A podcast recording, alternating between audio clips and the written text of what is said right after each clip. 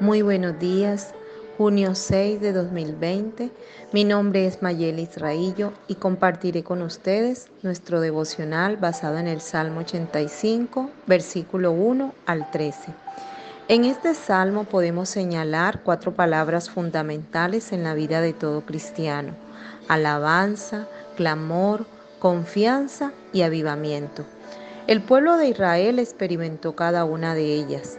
En los versículos 1 al 3, el pueblo de Israel reconoce todo lo que Dios ha hecho por ellos y alaba la grandeza del Padre.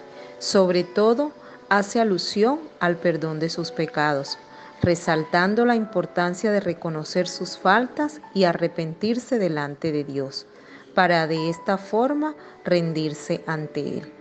Luego de experimentar el perdón, el pueblo clama, ora ante Dios por la restauración deseando acercarse cada día más a Él y apartando de ellos su ira. La tercera palabra y una de las más significativas para mí en este salmo es la confianza. La confianza viene de la fe. El pueblo de Israel espera obtener las respuestas a su clamor, escuchando la voz de Dios.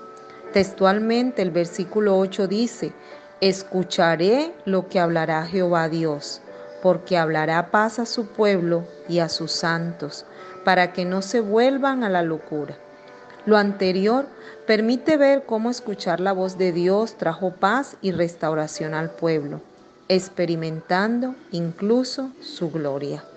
Finalmente, el versículo 10 en adelante describe todo lo que viene para el pueblo que reconoció ante Dios su pecado, clamó y confió alcanzando el corazón del Padre, recibiendo el bien y dando buenos frutos.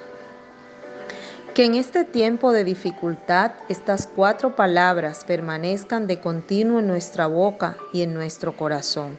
Alabanza, clamor, confianza y avivamiento. Que al igual que el pueblo de Israel podamos reconocer ante Dios nuestro pecado y acercarnos cada día más a Él un Padre de amor que nos conoce y nos ama, pero que por sobre todas las cosas recibe nuestro clamor. Él no es ajeno a nuestra necesidad, Él no es ajeno a nuestra oración y espera que confiemos totalmente en Él. Escuchar su voz nos trae paz y permite experimentar su gloria y avivamiento. Él nos dará el bien y sus pasos nos pondrá por camino. Oro por tu vida y te deseo un hermoso día. Dios te bendiga.